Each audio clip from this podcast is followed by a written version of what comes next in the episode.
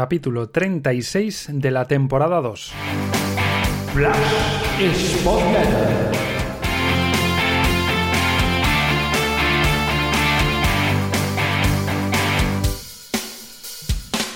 Pues ya estamos aquí, una semana más, una entrega más, después de la victoria, sí, sí, sí, por fin, tres puntos, triunfo del Sporting y a domicilio en Ibiza por 0-2. Marcó más de un gol, no recibió, victoria y fin a la racha de 10 partidos sin ganar, sin contar obviamente los dos de la Copa del Rey. Y yo creo que cualquier otro rival que le hubiese tocado al Sporting, vista la imagen de lo que ofreció el equipo gijonés,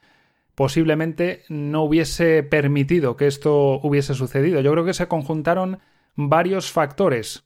En primer lugar, el Sporting esta vez sí acertó de cara a puerta. Tuvo cuatro tiros a puerta, dos goles. Esta vez el Sporting sí tuvo la fortuna de que los detalles cayeron de su lado, y por detalles, por ejemplo, me refiero a que el despeje en el 0-1 le cae con espacio por delante y a favor a Aitor, con todo el campo para él, y con los jugadores de Ibiza mm, descolocados, ya que el que cerraba es el que fue a buscar ese remate. También interpreto con que los detalles cayeron por su lado, que los remates claros que tuvo el Ibiza se fueron al palo o se encontraron a Mariño.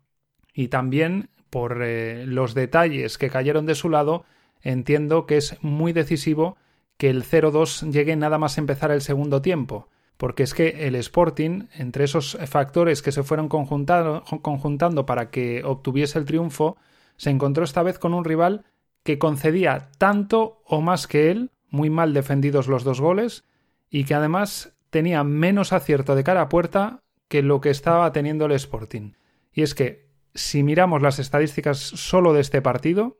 Ibiza 39 ocasiones, Sporting 9. Ibiza, cuatro tiros a puerta, eso sí, de esas 39, solo cuatro a puerta. Sporting, de los nueve totales, tres a puerta y de los tres a puerta, dos goles. Efectividad prácticamente plena. Un Ibiza que destituyó a su técnico después, parecía que se la jugaba gallego y el que al final cayó fue el técnico del Ibiza, y un Ibiza que lleva un solo gol a favor en sus últimos cinco encuentros como local, de ahí que diga que actualmente tiene menos gol aún que el Sporting, y un Ibiza que encadena ya seis jornadas sin ganar, así que tuvo que encontrarse al Sporting, el Sporting con un rival prácticamente en una situación igual o peor que la suya para finalmente obtener los tres puntos. Y es cierto que ha tenido alguna ocasión ante rivales así, y cito por ejemplo la Real Sociedad B, que creo que no ha ganado, y es más, ha perdido todos los partidos en las últimas nueve jornadas, salvo uno. No hace falta decir contra quién pero esta vez sí lo aprovechó, le ganó al Ibiza, un Sporting que durante el partido dio la sensación de que podría encajar gol en cualquier momento, que por momentos mostraba bastante distancia entre líneas, que era más o menos un flan con el balón para sacarlo jugado desde atrás,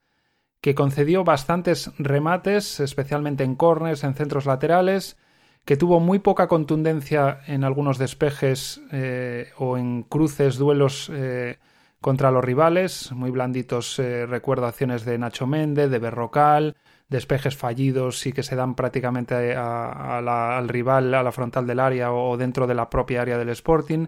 En fin, que al final el Sporting, si ganó este partido, fue por todos los factores que he ido mencionando, por un Mariño que se ha vuelto a vestir de Santos, salvo una salida fallida prácticamente,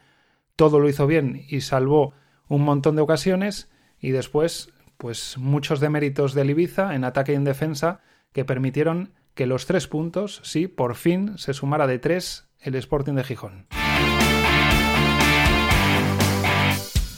Y ahora vamos con lo que fue el once titular y los cambios que hizo Gallego durante el partido. Relativas sorpresas, eh, para mí sí que lo fueron, quizás para otra gente tal vez no. Las ausencias en el once titular de Borja y de Grajera fuera de casa, con los problemas que tiene este equipo para robar, para defender por arriba. Son dos hombres eh, pues que lo venían haciendo relativamente bien en los últimos partidos. Borja se estaba ganando el puesto. Grajera tiene unas cualidades que ahora mismo, estando Rivera prácticamente sin contar, pues no hay otro jugador en la plantilla que las pueda ofrecer. Roba muchísimos balones, gana mucho por arriba. Y personalmente creo que ya mediado el primer tiempo, el partido pedía precisamente la entrada de Borja por un Berrocal impreciso, fallón, la entrada de Grajera por un Nacho que también eh, se le vio eh, impreciso con el balón y muy blando en cruces y duelos ante rivales en el uno contra uno defensivos. Y también pedía al partido la entrada de Gaspar por Puma porque el panameño estaba desaparecido en ataque y estaba muy poco implicado en tareas defensivas. Nada de esto sucedió, no hubo sustituciones, ni siquiera con la tarjeta amarilla que recibió Berrocal nada más empezar el, el segundo tiempo, que parecía poner todavía más eh, argumentos sobre la mesa para que Borja entrara por él, pero no, hasta el minuto 60, sí, sí, hasta el minuto 60, por ahí debe tener siempre una alarma David Gallego, porque entre el 60 y el 65 siempre suele venir el primer cambio o el primer doble cambio, y ese cambio sorprendió no por el que entró, que fue Grajera, sino por quién, que fue Aitor. Mandó a Villalba la banda, rehizo así el equipo armándolo un poco más, poniendo a Nacho por delante de, de enganche, y sorprende porque en el caso de prescindir de uno de los dos de banda, salvo que Aitor tuviese molestias o no estuviese bien eh, físicamente, pues lo lógico hubiese sido sustituir al Puma que, como decía antes, estaba muy poco implicado en defensa y desaparecido en ataque. Pero también no hubiese sorprendido que le hubiese sustituido a Nacho Méndez. Y luego ya los siguientes cambios, si es que se puede llamar cambios por el minuto en el que se producen, llegan en el 88. Borja por Nacho, no por Berrocal, Bogdan por un Guille que igual está empezando pues a acusar la inactividad de las lesiones y demás y, las molestias que ha ido teniendo a lo largo de la temporada y luego ya para perder tiempo Gaspar por Villalba, con lo cual al final Puma y Berrocal jugaron todo el partido y Nacho Méndez, que había disputado creo los 120 minutos de, de Copa, pues prácticamente porque estuvo hasta el, hasta el 88. ¿Qué se puede preguntar alguien como Borja López, que después de los partidos que ha hecho las últimas jornadas no ha entrado en el once titular y ve cómo futbolistas como estos disputan prácticamente todo el partido. No sé, son cosas que personalmente yo no entiendo, posiblemente otros puedan estar más de acuerdo con Gallego en esto, pero así como hay planteamientos, decisiones que las comparta o no me parecen coherentes o que tienen sus argumentos o sus razones para, para acometerlas, en esta ocasión lo de la ausencia de, Borja y Grajera sobre todo, y que luego jugaran prácticamente todo el partido esos tres hombres que mencionaba antes, a mí me cuesta entenderlo. Y luego vamos con algunos datos. El Sporting el Ibiza, según comentaron los propios eh, comentaristas durante el encuentro en la retransmisión de televisión, habían anotado solo un gol cada equipo en los primeros tiempos de las últimas 12 jornadas. El Sporting fue ante el Fuenlabrada, relativamente reciente eso, pero es que el anterior partido en el que había marcado en la primera parte había sido la jornada sexta en Eibar. Así que desde la sexta en Eibar hasta hace 3-4 jornadas con el Fuenlabrada, el Sporting no sabía lo que es marcar en el primer tiempo. Y lo comentaba yo en alguna edición anterior de este podcast. Un Sporting que se adelanta y se, se adelanta pronto suele tener un escenario muy favorable a lo que es tanto defensiva como ofensivamente, porque es cierto que esta temporada sufre más en defensa, es cierto que está como un flan ahora con esta racha, pero un Sporting, digamos, en una situación normal, en una situación a su nivel,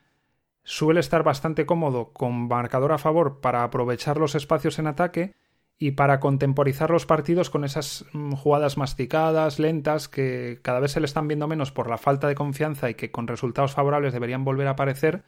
Recuerdo una, por ejemplo, en, este partido en, en, el campo de Ibiza, que acaba con una llegada de Aitor por la derecha, una jugada con mucha paciencia, eh, tocándola bien y, que prácticamente genera una, una ocasión pues bien, como digo, el Sporting con marcador a favor puede eh, desarrollar más ese tipo de juego en el que se siente más cómodo, no en las ansiedades y prisas cuando va con el marcador en contra y que tiene que lanzarse al, al ataque. Y después el Sporting no marcaba dos goles en un mismo partido desde la jornada séptima ante el Málaga.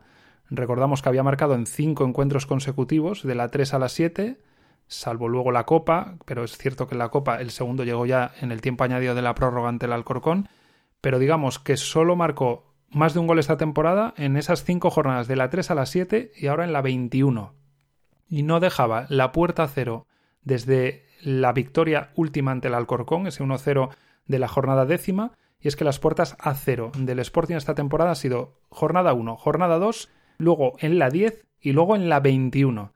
Así que ya puede ponerse las pilas en los dos aspectos. Intentar marcar más de un gol en más partidos a partir de ahora en la segunda vuelta, intentar volver a ser ese equipo fiable defensivamente y que Mariño y el sistema o el entramado defensivo se las ingenie para dejar más puertas a cero.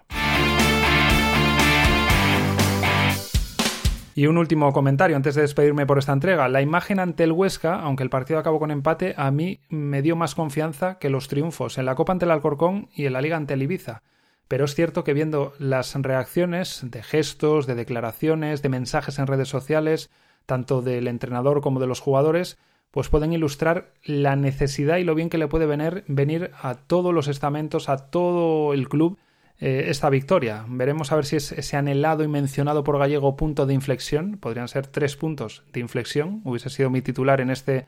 eh, Ibiza 0 Sporting 2.